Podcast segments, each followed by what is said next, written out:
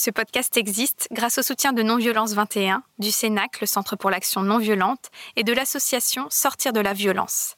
Il existe aussi grâce à tous les généreux donateurs et donatrices qui me soutiennent de manière ponctuelle ou régulière et que je tiens ici à remercier chaleureusement. Belle écoute. C'est d'abord une écologie de l'être humain, la non-violence. Ma lutte va être à travers la parole. Si tu mets la graine de violence, tu la retrouveras en face.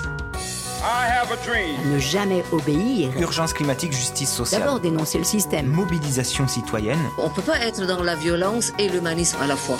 Bienvenue dans le podcast La force de la non-violence. Parce que la force n'est pas l'apanage de la violence, parce qu'on peut changer cette croyance et toute notre culture. Je suis Célia Grincourt et je vais à la rencontre de personnes qui ont choisi la non-violence et les stratégies d'action qu'elle nous offre pour se faire entendre, révolutionner ce monde ou simplement espérer survivre. Être en colère, c'est la bonne santé, vous savez. Désobéissance civile de masse. Dans le changement politique, on n'a pas le droit de rester amateur. C'est une question de vie ou de mort. Il nous faut des armes d'instruction massive. C'est une lutte. Donc l'empathie est le levain de la non-violence. C'est ça notre espoir. Le droit à la non-violence. Le droit à la non-violence éducative. I still have a dream. Ahimsa. Les périodes de notre vie les plus formatrices sont souvent celles où nous avons su dire non. Un non sortant des tripes, du cœur. Un non résolu. À chaque fois que j'ai pu exprimer ce non qui ne laisse place à aucun doute, s'est ouverte devant moi une nouvelle route, insoupçonnée et enthousiasmante. Isabelle Alexandrine Bourgeois est une journaliste suisse qui a décidé un jour de dire non à une certaine manière d'exercer son métier. En 2009, elle participe à la première marche pour la paix et la non-violence organisée à travers le monde. C'est un tournant dans sa vie. Les années qui suivent, elle décide de donner la parole à des gens ordinaires, extraordinaires, comme elle dit, afin de faire du journalisme autrement. Après avoir tracé sa route de la joie à bord d'un camping-car à travers l'Europe, elle a créé Planète Positive et se consacre à nourrir le meilleur en nous. Isabelle Alexandrine Bourgeois, qu'est-ce que c'est pour vous la non-violence? Rire, c'est déjà tout sauf un concept. Mhm. C'est un état d'être qui se travaille, euh, se cherche, se nourrit au cours de la vie. Parfois, ça prend une vie entière. Donc, pour moi, c'est bien se connaître, connaître euh, ses zones d'ombre, aller euh, faire les fonds de tiroir, descendre dans la cave, libérer tout ce qu'il y a à libérer, dépoussiérer les conditionnements, les vieilles croyances, les peurs, tout ce qui n'est pas utile à construire une réalité harmonieuse. Et à partir du moment où on a fait le ménage en soi, on peut entrer dans une interaction à l'autre à partir d'un espace de paix, de sérénité, de conscience et d'acceptation. C'est un vaste programme. c'est tout un programme. Alors, dans votre livre La route de la joie, vous dites que le pitre en vous vous a aidé à traverser plusieurs périodes difficiles de votre enfance et de votre adolescence. Et de cette enfance, vous ne parlez presque pas, si ce n'est qu'on apprend que votre père était ambassadeur de Suisse, votre grand-mère marionnettiste. Qu'est-ce que vous gardez de cette période?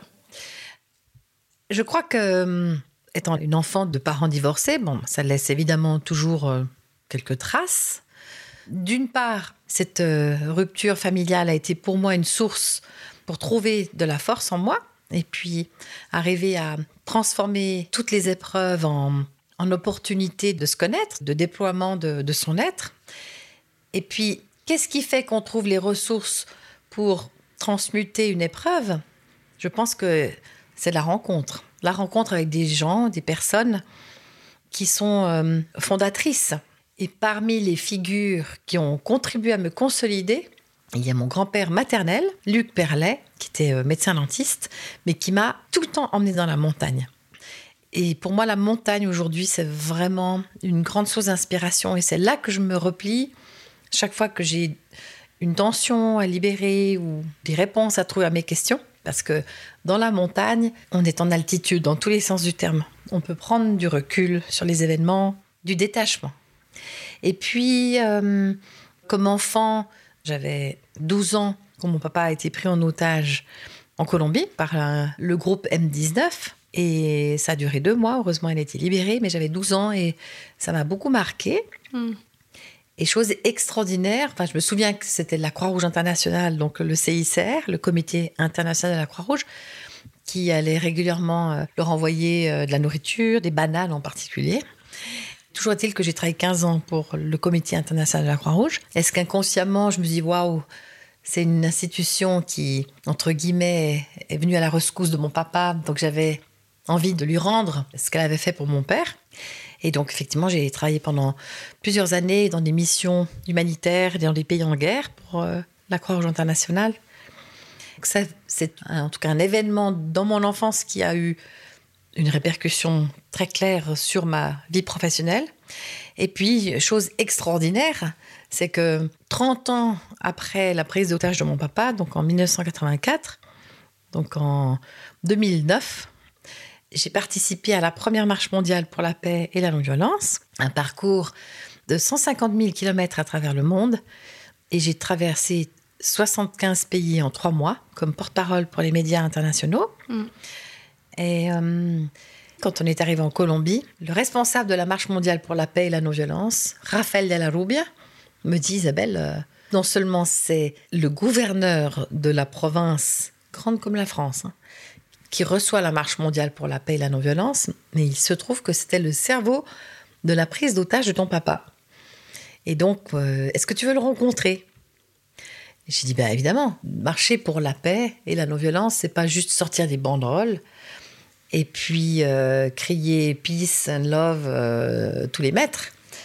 De quelle manière est-ce que j'incarne cette non-violence que je souhaite partager autour de moi? C'est vraiment de transformer en soi justement ce qui pourrait être encore de l'ordre du ressentiment, de la vengeance, de la haine, etc. Et je me suis dit, je veux rencontrer ce monsieur. Et c'est ce qui a été fait, on m'a présenté à lui.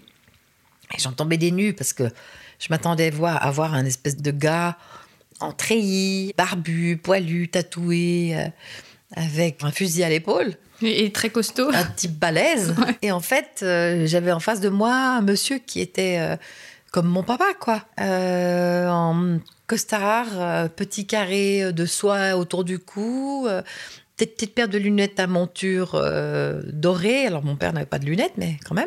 Donc, un monsieur très distingué. Donc, j'étais très surprise. Et puis, il a compris qu'on lui présentait à la fille de l'un de ses anciens otages. Et il a vu que j'étais quand même très bouleversée. Et ce qui s'est passé, c'est que d'abord, il a commencé à se justifier en me disant Mais oui, mais vous savez, à l'époque, on ne pouvait pas faire autrement, etc. Et puis finalement, ben, je me suis reconvertie, comme vous le voyez. Maintenant, c'est moi qui accueille la Marche mondiale pour la paix et la non-violence sur mon territoire. Et là, je l'ai stoppé net. J'ai dit Qu'est-ce que ça vous fait, là, de vous trouver en face de la fille d'un de vos anciens otages Ça vous fait quoi, là, maintenant? Qu'est-ce que vous ressentez?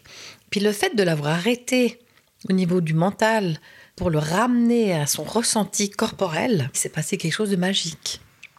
Il y a eu une vraie rencontre qui a pu se vivre entre nous de cœur à cœur. Et il a dit, bah, effectivement, je suis un peu stupéfaite de vous rencontrer. Et quand je vois combien ça vous touche, ben, ça me touche aussi. Et je vous demande pardon. Je vous demande pardon à vous et à toute votre famille.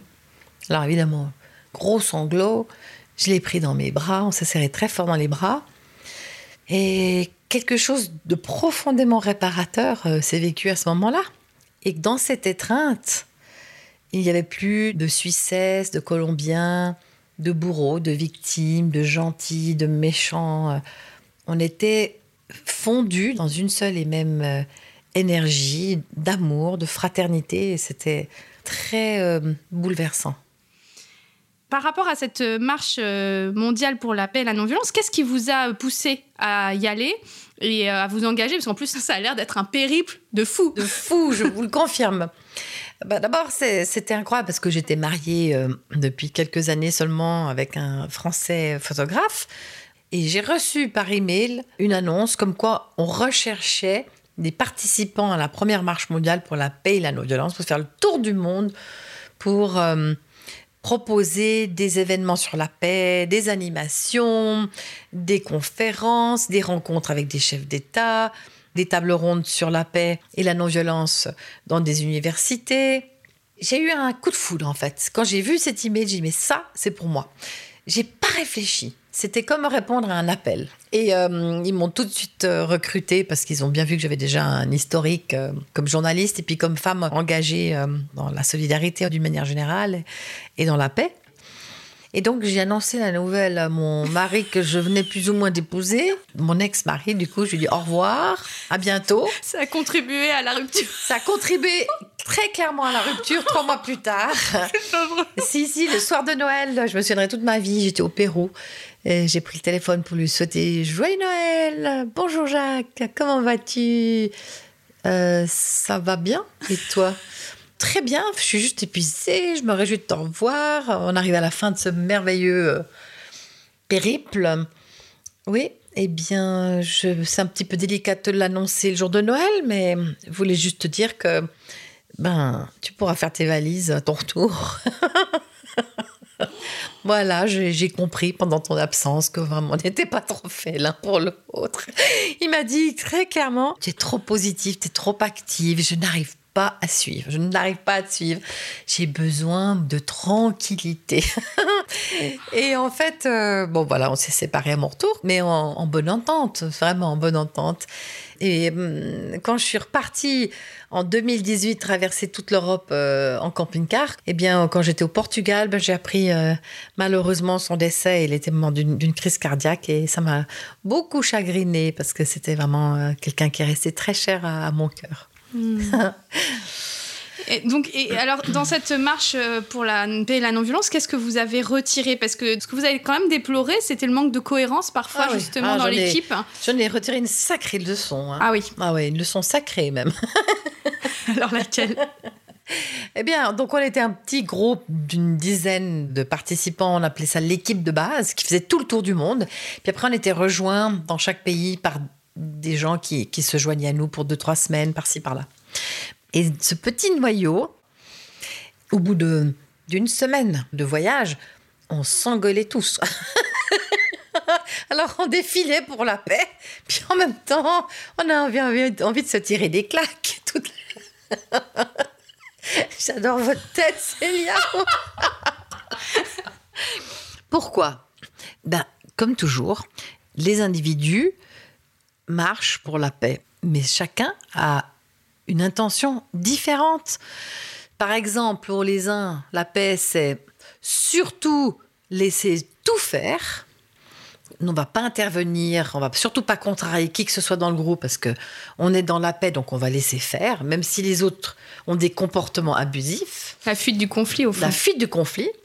Et pour moi, la paix, c'est justement poser mes limites quand je sens qu'on manque de respect, ou pour moi ou pour les autres.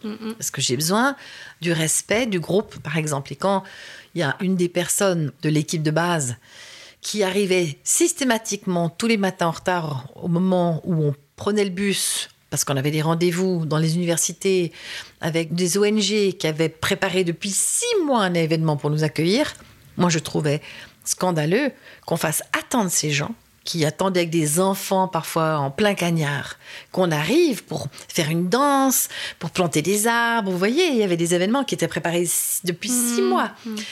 Moi, je me suis dit, c'est pas possible. Mais les organisateurs de la marche mondiale disent, mais non, les pauvres, on va pas les contrarier quand même, on est pour la paix, on va pas leur dire quoi que ce soit. Et qu'est-ce qui est arrivé?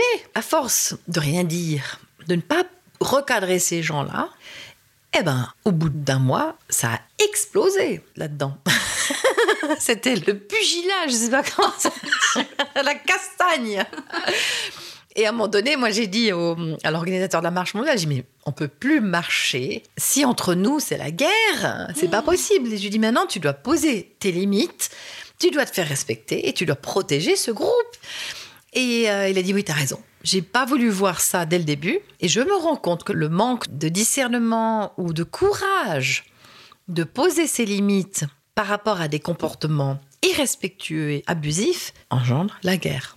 Et donc finalement, il a enfin dit stop.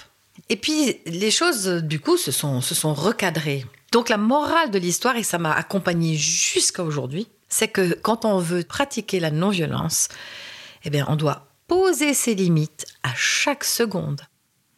Je vais lire une petite légende. Un soir, un vieil indien Cherokee dit à son petit-fils Mon garçon, il existe une bataille entre deux loups à l'intérieur de chacun. L'un, c'est la colère, la haine, la méchanceté, la brutalité, l'indifférence, la jalousie, la tristesse, la peur, l'avidité, l'arrogance, le mensonge et l'ego.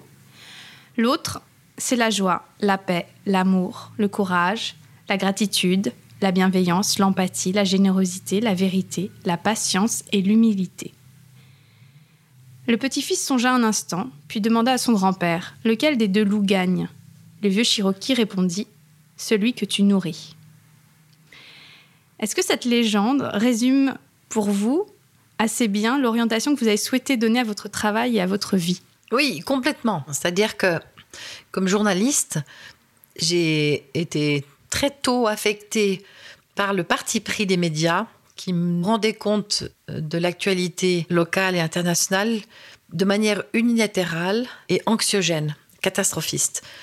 On montrait toujours que le côté négatif de la vie, des humains, et euh, en étant moi-même au cœur des, conflits armés, j'ai vu qu'il y avait tellement plus de beauté, de bonté, de bienveillance, de solidarité, d'entraide sur le terrain, mais les médias ne rendaient compte que de ce qui n'allait pas.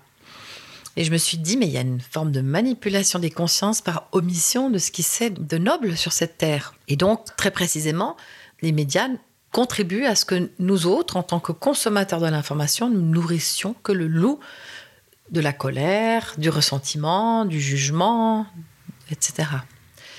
Et je me suis dit, mais moi, c'est plus du tout ce journalisme-là que je veux proposer. Moi, j'aimerais proposer un journalisme qui propose des solutions constructives, qui soit porteur de réponses inspirantes. Et c'est un journalisme par l'exemplarité. Et donc, j'ai envie de partir à la rencontre d'hommes et de femmes qui sont une source d'inspiration pour qu'on se grandisse, pour qu'on s'autorise à être dans notre vérité propre, dans notre authenticité. Et donc, un journalisme qui nous encourage à nourrir le loup de l'amour, de l'amitié, de la paix en soi. C'est ce que vous appelez passer des junk news à l'information. Exactement, ouais. L'information par la résilience. Parce que je propose non pas un journalisme de bisounours, mais un journalisme qui va à la rencontre de gens ordinaires extraordinaires dont les médias ne parlent jamais et qui parlent de ces gens qui ont surmonté un deuil, la perte d'un enfant, un cancer, une maladie, ou pas forcément quelque chose de, triste ou de dramatique, mais qui osent vivre des rêves, comme euh, ce Jean-Jacques Savin que j'avais rencontré dans le bassin d'Arcachon en février 2018, et qui me disait qu'il rêvait de traverser l'Atlantique en tonneau. Et en janvier 2019, il est parti il s'est jeté au large des Canaries avec son tonneau et quatre mois plus tard, il est arrivé aux Caraïbes. Et euh, vous, euh, vous essayez du coup de donner la parole à celles et ceux qui ont des rêves mais qu'on n'entend jamais. Et eh mais qui les vivent. Et, qui essayent mm. de les vivre. Et aussi, avec euh, la route de la joie, vous avez essayé de donner un coup de pouce pour qu'ils puissent les vivre. Alors oui, c'est vrai que c'est beaucoup arrivé. Donc effectivement, en 2018, puisque je voyais toujours ces médias qui ne racontaient que les horreurs de, l'existence. Euh, je me suis dit, bah, je vais faire mon propre journalisme de terrain et j'ai acheté un vieux camping-car. Euh, un Fiat Ducato Imer et euh, je suis partie avec mon chien Ulysse mon micro, le même que le vôtre, une caméra, quelques crayons de couleur, parce que j'adore dessiner aussi, faire de la bande dessinée. Et je suis partie complètement au hasard en me disant euh, je ne vais rien planifier. Je n'avais aucun rendez-vous. Ça, c'est extraordinaire. Je suis partie un matin en me disant bon, je pars à droite ou je pars à gauche? Et la vie m'a mis sur la route de gens fabuleux. C'est un parcours de 40 000 km à travers 23 pays. J'ai rencontré 56 euh, nominés d'un joie, je les appelle comme ça, qui ont été une source d'inspiration pour leur entourage. Et je leur offrais une petite lampe solaire que je fabriquais en route avec des enfants dans les écoles pour les remercier d'être euh, porteurs d'espoir. Et en effet, j'ai aussi beaucoup rendu service en chemin, enfin en tout cas le plus possible, grâce à une cagnotte de la joie qui euh, m'avait été accordée par des donateurs. Et notamment, j'ai rencontré une jeune femme en Roumanie qui a tapé à la porte de Bigoudi parce qu'elle avait beaucoup les dessins sur le. Alors Bigoudi, qu'est-ce que c'est Bigoudi, c'est mon camping-car. c'est le nom du camping-car. C'est le nom de mon camping-car, oui. Bigoud B-E-G-O-O-D-E-E. Bigoudi. Qui en plus, c'est comme il est un petit peu euh, cossu, tout rond, comme un, il a l'air d'un Bigoudi. Et euh, cette jeune femme est venue frapper à la porte de mon bus et euh, elle m'a dit ah, Ça me fait trop du bien de voir des bandes dessinées de toutes les couleurs sur votre carrosserie. Et vous faites quoi? Puis je lui ai raconté un petit peu toute la démarche. Et euh, elle m'a dit ah ben, Ça fait vraiment du bien parce que je vis une période de grande détresse. Là, je suis à la rue. J'ai perdu le, le goût de la vie. Et puis j'avais vraiment envie qu'elle trouve un toit. Donc avec la cagnotte de la joie, l'argent des donateurs, j'ai donné un peu d'argent avec lequel elle a pu donc se louer un petit appartement et repartir, juste en ayant pu se poser sur une branche quelques mois grâce à ce petit loyer. Et euh, j'ai appris euh, plusieurs mois plus tard qu'elle avait rencontré un homme avec qui elle a eu un enfant et maintenant elle vit euh, très heureuse dans une toute petite ferme dans la campagne roumaine. Et aussi, je crois qu'elle voulait faire des ateliers pour les enfants. De vitrail. Oui, alors des ateliers de, de, fabrication de lampes solaires. Donc je lui ai appris effectivement à, monter les lampes. Et là, euh, elle donne des ateliers de, de, de vitraux mm. pour les enfants. Wow.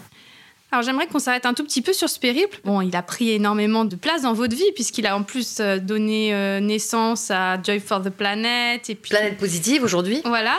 Qu'est-ce qui vous a pris de faire ça? Et Quelle mouche vous a piqué? Et surtout, moi, ce qui m'intéresse beaucoup, c'est euh, Comment vous avez surmonté vos peurs? Parce que je me mets, moi, à votre place en tant que femme, seule dans mon petit camping-car à faire le tour de l'Europe, dans des endroits où parfois je parle pas un mot, etc. comment vous avez fait par rapport à ça, par rapport à la violence justement qu'on peut rencontrer dans le monde? Bon, alors déjà, je suis partie euh, vraiment avec une foi euh, inébranlable. C'est-à-dire ma foi, pour moi, c'est pas de la foi dans la religion, c'est une foi euh, en l'intelligence de vie. Et dans cette posture, j'ai attiré des gens fabuleux. Donc, j'ai jamais eu peur, franchement. Alors maintenant, je me mettais pas non plus dans des conditions. Euh, alors, j'allais jamais au camping, sauf pour faire la lessive. Mais sinon, j'adore dormir dans la nature avec mon petit camping-car euh, au bord des étangs, au bord des lacs, en lisière de forêt. Je me mettais pas dans la forêt parce que j'ai peur, moi, d'être dans la forêt. Donc ça, c'est vrai que je, je, me mettais aussi que dans des situations qui me convenaient. Donc, j'ai jamais fait de mauvaises rencontres, jamais été agressée. Au contraire, quand je suis arrivée en Bulgarie, euh, bah, les gens sont sortis des maisons avec des corbeilles pleines de légumes, de fruits en cadeau. Vous voyez Et c'est vrai que quand je traversais des villages, j'actionnais ma cucaracha, tout le monde me faisait coucou, y compris les policiers. Je me souviens qu'une fois, j'ai fait trois fois le, giratoire. Comment vous appelez en France Le, rond-point. Le rond-point. J'ai fait au moins trois fois un rond-point parce que j'avais des gendarmes qui me faisaient coucou, qui étaient qui est mort de rire. Et donc, j'ai tourné trois fois pour la refaire, pour la refaire. Et ils étaient pliés. Même une fois, les, les policiers m'ont arrêté un péage. Je me suis dit, qu'est-ce que j'ai fait et ils ont dit non, non, non, vous n'avez rien fait de mal, mais nous, ça nous fait tellement du bien de, de voir un espèce d'engin bizarre avec des belles bandes dessinées de toutes les couleurs que ça nous interpelle. Et vous savez, nous, on se fait insulter toute la journée. Donc, pour une fois qu'on tombe sur quelqu'un qui nous semble sympathique, ça nous fait du bien. C'était notre minute de détente. Et voilà, donc j'ai jamais eu aucune inquiétude, donc pas eu besoin d'être courageuse. Mm. Et puis je pense euh, une tendresse sincère, un amour sincère pour l'autre. Hmm. Jusqu'à un certain point, encore une fois. Hein. Et oui, je me souviens, c'est à la fin du livre, cette rencontre avec euh, Alexei, euh, qui est un, plus ou moins un vagabond, russe. russe. Euh, où justement, là pour le coup, vous avez un peu baissé vos défenses, vous n'avez pas écouté votre petite voix et hmm. ça a été un peu douloureux, mais finalement, vous avez réussi à, à, dépasser ce problème. Oui, c'est-à-dire que c'est tout un art de donner avec justesse ou de se donner avec justesse. Et typiquement, ben, je suis tombée sur ce jeune euh, vagabond russe sur une plage euh, au Portugal, qui était d'ailleurs très intelligent. Il voyageait depuis six ans avec son chien Scooby à pied depuis la Russie. Et il avait planté une petite tente euh, sur la plage.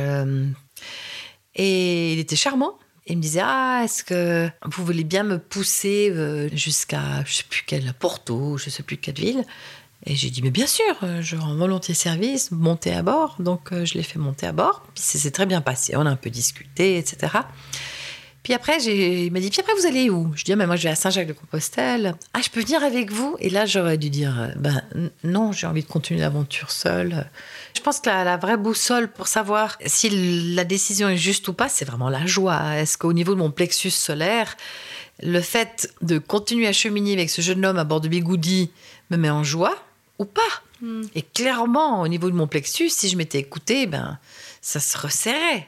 Mais non, je me disais, Isabelle, quand même, euh, sois brave. Euh. Bref, et donc effectivement, il est resté 3-4 euh, jours. Puis en fait, il avait des comportements très égoïstes. Et c'était devenu assez explosif au bout de 4 jours, au point où j'ai dû finalement quand même m'en défaire et sortir son sac à dos et lui dire désolé, mais tu continues la route hmm. sans moi. Puis alors, ce qui est assez extraordinaire, c'est qu'il avait oublié à bord de mon camping-car un très joli chapeau de feutre, un peu façon Peter Pan. Et je me suis dit, ah non, zut, il a oublié ce ravissant chapeau quand même, il n'avait pas grand-chose. Ça me fait mal au cœur. Alors j'avais son adresse email. Et euh, je me suis dit, bon allez, je vais quand même déposer ce chapeau de feutre hum, très joli dans, un petit café à Saint-Jacques-de-Compostelle. Et donc je lui ai envoyé un email et je lui ai dit, j'ai mis ton chapeau euh, au café euh, du coin. Et trois jours plus tard, j'ai reçu un email, chère Isabelle, pour te remercier moi aussi, j'ai laissé un chapeau au même café pour toi à ton attention. Et du coup, j'ai été chercher, il m'avait crocheté un superbe chapeau de Père Noël, parce que c'était en fait un roi du crochet. Ah oui. Et euh, j'ai trouvé ça très touchant, quelque part, euh, de nous réconcilier quelque part euh, par, par, le chapeau. et deux ans plus tard, il m'a téléphoné pour prendre de mes nouvelles et pour me dire que j'avais bien fait de m'énerver, qu'il avait dépassé les bornes et que c'était une rencontre qui l'avait vraiment beaucoup marqué et qu'aujourd'hui, il avait un peu ouvert les yeux et qu'il avait mis de l'eau dans son vin et qu'il était beaucoup plus heureux. Hmm. Donc là encore, c'est d'avoir posé une limite. Exactement. Et ça, c'est le danger pour moi des non-violents. Tout comme ceux qui sont pris par le New Age ou hmm, dans les idéologies euh, religieuses, quelles qu'elles soient, c'est la persécution de la bien-pensance. C'est-à-dire que pour être un bon être humain, on doit finalement se laisser battre, se laisser maltraiter, sous prétexte que quand même on ne peut pas entrer en confrontation avec cet autre. On est des êtres, n'est-ce pas, de bonté. On ne peut pas euh, engendrer le conflit. C'est d'ailleurs une des raisons pour lesquelles moi j'ai fait ce podcast, parce que c'est un contresens sur ce qu'est la non-violence, puisque c'est d'être capable de dire non à la violence. C'est une des premières choses en fait. Exactement. La sienne et celle des autres. Mm. Euh, vous l'avez déjà dit, donc ce voyage, c'était vraiment mettre en acte le fait d'aller à la rencontre de personnes ordinaires, extraordinaires. Est-ce que ça ne devrait pas être l'objectif des journalistes, de donner le micro aux sans-voix? Alors bien sûr, euh, aujourd'hui, je pense que la profession de journalisme a beaucoup euh, perdu. Elle s'est énormément ramollie. Euh, les journalistes, en tout cas en Suisse, et je pense beaucoup en France aussi, sont devenus des agents de communication des grands lobbies et des grandes institutions économiques et commerciales. Il n'y a plus du tout d'investigation, de recherche sur le terrain c'est vraiment du copier-coller des fils de, dépêches euh, d'agence. Il n'y a plus de place pour le débat, pour euh, la diversité des opinions. J'invite mes confrères et mes consoeurs à revenir à un, journalisme de terrain, à la rencontre de ces hommes et de ces femmes qui ont à témoigner, qui ont à dire, à partager leur vécu, à être invités sur les plateaux, euh, à la radio, bah, comme vous le faites. Merci beaucoup d'ailleurs, Célia pour euh, confronter des regards et nous élargir euh, notre champ de compréhension de l'existence. Les journalistes aujourd'hui devraient se questionner est-ce qu'ils veulent continuer à se servir en nourrissant la peur et en manquant à ce point de curiosité? Ou est-ce qu'ils veulent servir la beauté et la noblesse en, l'homme? Moi, j'ai fait le choix de servir la beauté, tout en dénonçant aussi des injustices et euh, des dysfonctionnements, certes, mais on doit au moins amener de l'équilibre dans le compte-rendu de l'information et que le lecteur ou l'auditeur puisse choisir quel type d'information ils souhaitent euh, suivre. Moi, je me souviens quand je me suis formée euh, à l'animation radio, euh, j'avais proposé justement un journal des bonnes nouvelles dans la radio que, où j'étais stagiaire.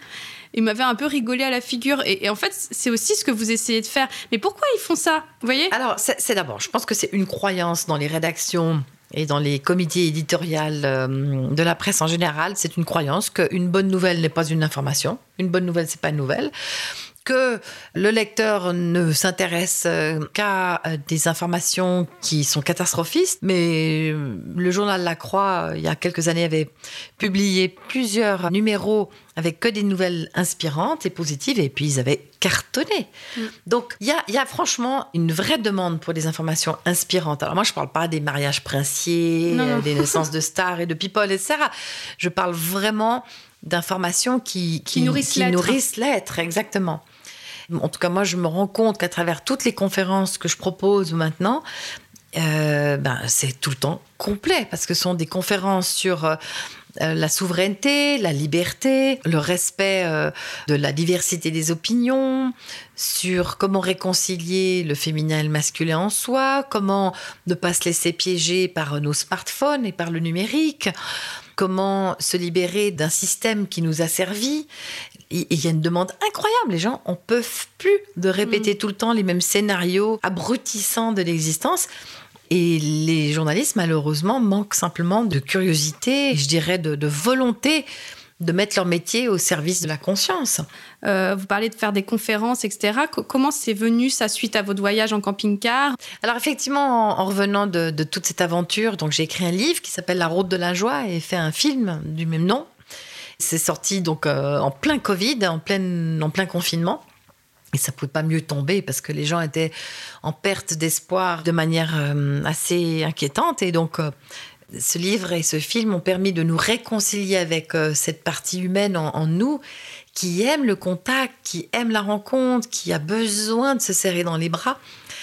Et puis, une fois la levée des mesures sanitaires en Suisse, je me suis dit, mais j'aimerais vraiment retrouver ce public très chaleureux que j'avais euh, rencontré pendant deux ans. Raison pour laquelle j'ai décidé de créer Planète Positive qui propose des conférences, des cercles de joie, des excursions insolites, des rendez-vous culturels où on se rencontre physiquement pour construire une nouvelle réalité. Plutôt que de maudire l'obscurité, moi je préfère allumer une chandelle. On sème des petites graines et euh, c'est un succès, c'est un succès incroyable. Et alors, euh, sur euh, cette route de la joie, il y a eu énormément de nominés de la joie, comme vous dites.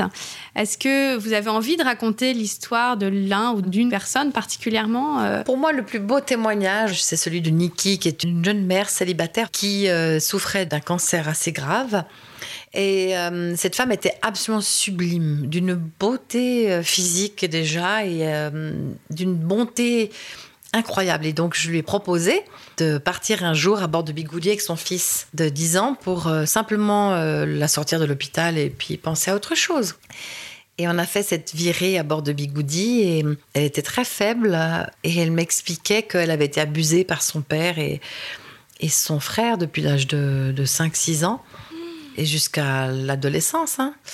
Et que ça avait juste détruit son existence et qu'elle ne, n'avait jamais appris à s'aimer et à se traiter avec respect, avec euh, dignité, raison pour laquelle sa vie amoureuse a toujours été euh, un enchaînement de, de catastrophes. Donc j'ai fait un film qui s'appelle La vérité selon Nikki, qu'on peut trouver sur la chaîne YouTube de Joy of the Planet, où elle témoigne. Elle dit, écoutez, voilà, je, suis atteinte d'un cancer très grave, je ne sais pas pour combien de temps j'en aurai. Mais j'aimerais vous dire ici, à travers ce reportage et ce documentaire, qu'il n'y a pas une minute à perdre, qu'on vient sur Terre pour être heureux, que nous sommes les seuls propriétaires de notre existence, que personne n'a le pouvoir ni le droit de décider de votre vie à votre place. Elle disait, mais arrêtons de nous comparer, arrêtons de valider les critiques et les jugements des autres. Tout part de nous, de cette autorité intérieure qu'il est essentiel de définir et, à laquelle se, se relier pour tenir droit dans la tempête, quelles que soient les intimidations, les menaces, les insultes. Vraiment, tracez votre route de la joie. Et hum, on est resté en contact encore euh, une bonne année. On se parlait presque tous les jours. Elle vous avait offert des habits aussi. Elle m'avait offert des habits parce qu'elle était passionnée de vêtements vintage. Et puis, euh, une semaine avant le confinement, elle est malheureusement décédée. Elle avait décidé de quitter l'hôpital pour mourir à la maison en présence de son garçon.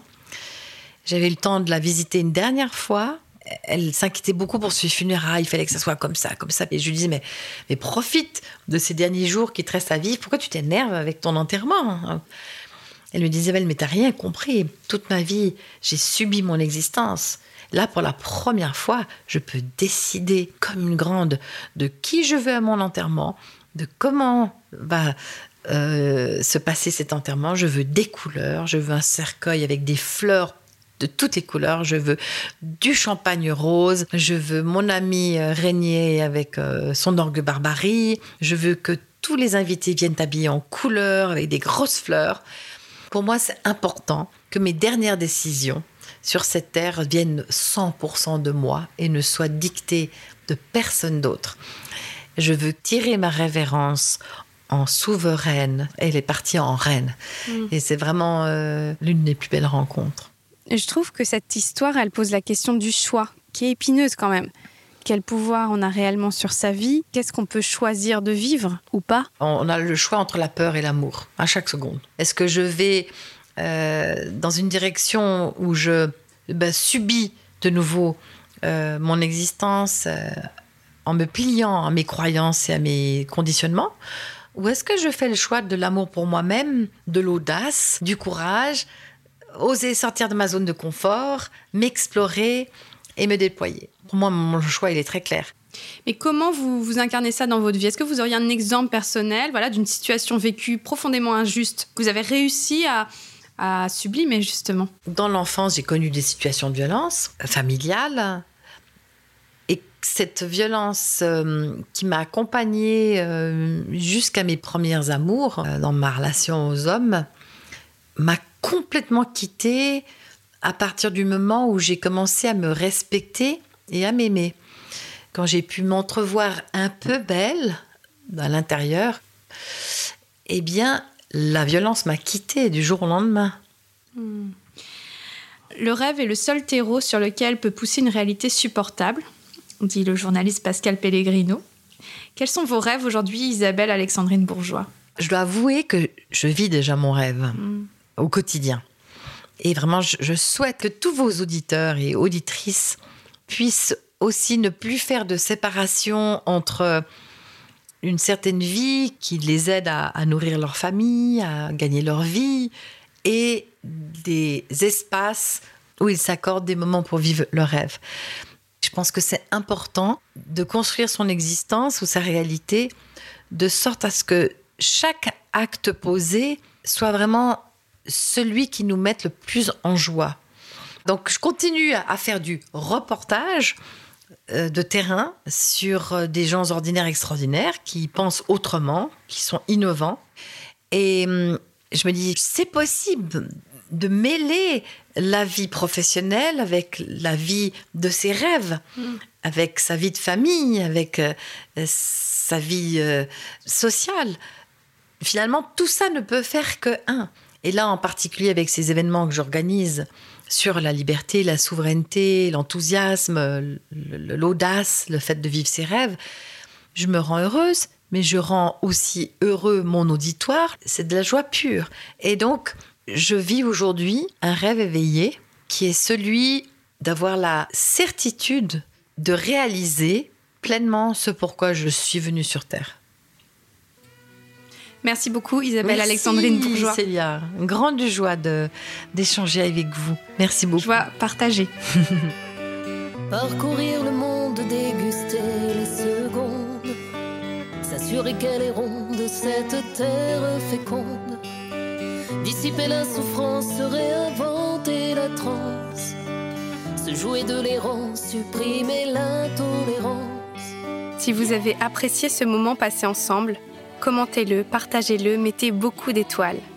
Et si vous voulez m'aider à poursuivre cette mission que je me suis donnée de diffuser la culture de non-violence et à continuer ce travail passionnant, Vous pouvez me faire des dons ponctuels ou réguliers en cliquant sur l'onglet Soutenir du site force-nonviolence.fr. Je vous souhaite d'utiliser vos peurs, vos colères et vos révoltes comme un moteur pour agir et transformer ce monde. Aïmsa.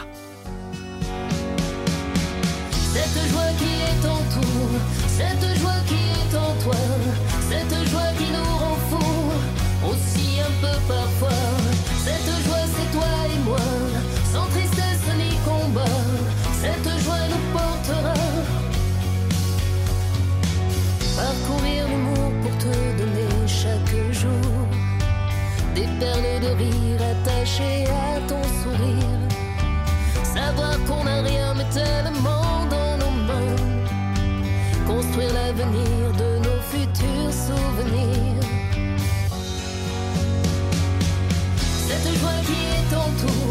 Cette joie qui